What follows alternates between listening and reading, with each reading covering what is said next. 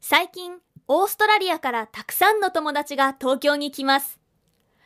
友達が来るときはいつもお気に入りの寿司屋に彼らを連れて行きます。別の機会の2回とも彼らは寿司を食べることができませんでした。オーストラリアで一般的な寿司はチキンかカニカマです。なので彼らはチキン寿司が日本の普通の寿司だと思っていました。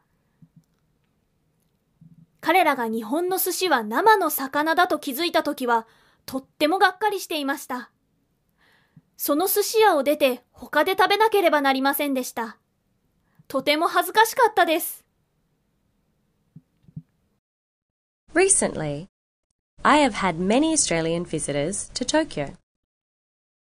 When people visit, I always take them to eat sushi at my favorite sushi bar. But two separate times, they couldn't eat the sushi. In Australia, common sushi is made with chicken or crab stick.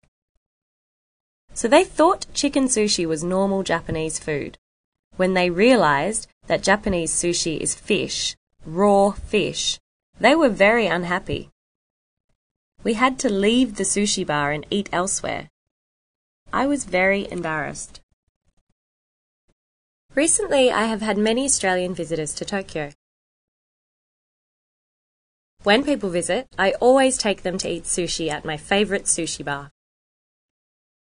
But two separate times, they couldn't eat the sushi. In Australia, common sushi is made with chicken or crab stick. So they thought chicken sushi was normal Japanese food. When they realized that Japanese sushi is fish, raw fish, they were very unhappy. We had to leave the sushi bar and eat elsewhere. I was very embarrassed.